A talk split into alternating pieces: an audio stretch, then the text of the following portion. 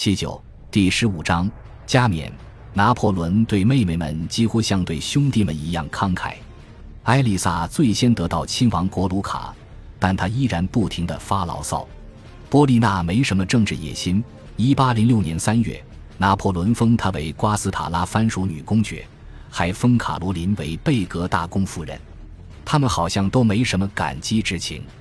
一八零五年六月。拿破仑赠予太后布列讷附近的彭城堡及其翻新维护费十六万法郎，在那儿，你拥有法国最美丽的一些乡村。至少他表达了感谢。太后很可能比他的所有女儿都更适合统治，但他对权力没兴趣。他积攒多年的财物估计有四十万法郎。拿破仑将头衔与财富倾泻在家人身上，与此同时，他也怀有更世俗的忧虑。担心士兵们分到的面包品质不佳，他冲贝尔蒂埃抱怨道：“军队采购劣质谷物，下令今后一律用黄豆取代白豆。”一八零四年十二月二日，拿破仑和约瑟芬在巴黎圣母院加冕。虽说组织工作一定程度上拖到了最后一刻，加冕礼仍是一次壮丽的盛典。早上六点，雪花飘落，第一批客人开始到场。他们步入抹有灰泥的木质新哥特式天棚，此物用于掩盖大革命时期偶像破坏行动造成的毁坏痕迹。四天前，暴风雪刮倒天棚，弄坏了它的固定物和木头支柱。直到上午十点三十分，教皇队列到达时，最后的风暴冲击才逐渐减弱。立法机关、上诉法院、地方诸省、荣誉军团、最高检察院、军需部。殖民地、商会、国民自卫军、法兰西学院、政府各部门、农会及很多其他团体的代表们将请柬交给九十二名收票员。入场后，代表们随即在看台上闲逛，他们聊天，妨碍工作人员，大体上是在制造混乱。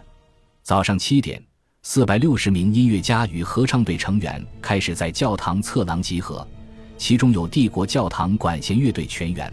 还有人来自巴黎国立音乐学院、费多剧院、歌剧院、禁卫制弹兵与禁卫列兵。典礼组织工作的负责人之一路易德丰塔纳最后只好指示士兵们，命令大家坐下。上午九点三十分，外交使团成员大都到场。昂吉安公爵尸骨未寒，但是俄国和瑞典大使照样来了。五十七辆大车装载的瑟纳河和沙普萨在杜伊勒里宫庭院的一小片泥泞土地上，工人们工作一晚能拿四法郎，这是史无前例的薪水。当日早晨，新人侍从泰奥多尔德蒂亚尔进入拿破仑的更衣室，发现他已经换上点缀着金色蜜蜂的白色天鹅绒长裤，亨利四世风格蕾丝立领，外面还套着一件猎骑兵制服。蒂亚尔记载道。若不是因为此刻气氛肃穆，他看到这不搭调的穿着会忍俊不禁。拿破仑在去巴黎圣母院之前脱掉了军装。上午十点，礼炮轰鸣，宣告拿破仑和约瑟芬从杜伊勒里宫起行。加冕马车非常华丽。一名侍臣写道：“它装着玻璃，没有挡板。陛下们上车时搞错了边，坐到前面去了。但他们立刻察觉到了错误，大笑着再回后座。”队伍规模太大，有好几次他们不得不中途停下，等待通过堵塞的地段。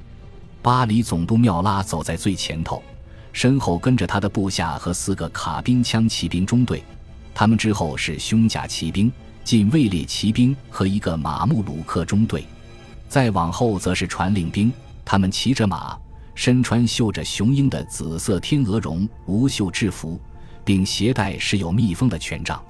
八匹佩戴白色羽饰的白马拉着拿破仑和约瑟芬的马车，车夫塞萨尔穿着镶金色蕾丝绿色长外套，拿破仑身着镶嵌黄金与宝石的紫色天鹅绒无袖制服，约瑟芬妆化的相当好，衬得她仿佛只有二十五岁。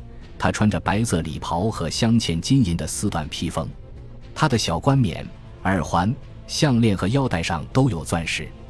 只有沿途列队的掷弹兵穿着那个时代的制服，否则一切派头纯属兼备古典与哥特风格的奢侈品。军人众多，有的说法估计他们有八万人。军队容易挡住群众视线。此外，天气寒冷，所以观众虽在欢呼，但也保持了冷静。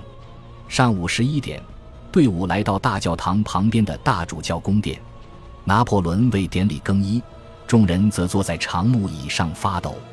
拿破仑身着拖到脚踝的镶金丝缎长袍，外面套着内衬貂皮的绯红色天鹅绒披风。这件披风以金色蜜蜂为主题，其边缘镶着橄榄树叶。月桂树叶与橡树叶，披风的重量超过八十磅，所以约瑟夫、路易、勒布伦和康巴塞雷斯合力才把它披到他身上。要是爸爸现在能看着我们就好了。拿破仑和约瑟夫互相端详对方的华服时，他用意大利语对哥哥说：“上午十一点四十五分，拿破仑和约瑟芬已换上庆典礼服，准备好去见巴黎大主教、红衣主教贝鲁瓦。”他将在大教堂入口迎接皇帝夫妇，向他们泼洒圣水。侍女阿布朗泰斯公爵夫人洛尔距拿破仑只有十步。他指出，典礼时间长，他好像倦了。我见他多次压住哈欠。不管怎么说，他恰当地完成了所有该做的事。教皇在他的头部和双手涂抹三层香油时，根据他的目光所指，我猜他只想着擦掉那些油。仪式以波旁王朝礼制为基，但拿破仑打破了传统，他没有忏悔，也没有食圣餐。拿破仑在加冕时用了两顶皇冠，第一顶是金色月桂花冠，这顶皇冠旨在引人回想罗马帝国从进入大教堂到加冕礼结束，他始终戴着它。第二顶是查理曼加冕冠的复制品，大革命时期传统的法国国王加冕冠被毁。奥地利人又不肯出借查理曼加冕冠，所以这顶皇冠需特别制作，就像和教皇事先排练过的一样。拿破仑将查理曼加冕冠复制品举过自己的头顶，但他实际上没有戴这顶皇冠，因为他已经戴着月桂冠。他的确为跪在自己面前的约瑟芬加冕了。阿布朗泰斯公爵夫人洛尔注意到，约瑟芬祈祷时泪如雨下，眼泪滴到了手上。拿破仑非常细心地把小皇冠放在他的钻石头饰后面，然后他轻轻拍打几下，直到他安稳戴好。教皇祝福他们，拥抱拿破仑，吟咏“皇帝万岁”，永垂不朽。弥撒也做完之后，拿破仑发表加冕誓言：“我立誓护得共和国领土完整，我发誓尊重政教协定、礼拜自由、政治与公民自由以及国有财产交易不可撤销的准则。”并使他们受尊重。我发誓无法律规定绝不加税。我发誓维护荣誉军团制度。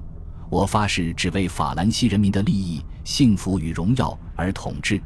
拿破仑的自我加冕既是自强人物的终极胜利，某种意义上亦是界定启蒙运动的时刻。此举本质上也是真诚的。他能走到那一步，的确是靠自己。然而，他事后也许后悔了。因为他彰显了高调的自我主义，伟大的古典主义画家雅克·路易·大卫奉命作画纪念加冕礼。一八零六年八月，他致信拿破仑的高级廷臣皮埃尔·达吕，询问惊动观众的非凡时刻。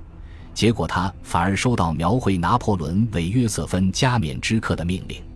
一八零八年二月，大卫的正式作品《拿破仑一世皇帝与约瑟芬皇后加冕》。在卢浮宫展出，观者甚众。大卫并不想准确地刻画史实。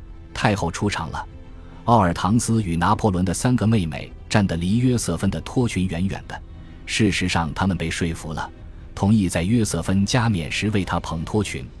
红衣主教卡普拉拉不喜欢他在画中的秃头造型，要塔列朗强迫大卫给他画顶假发，但是大卫犹豫不决。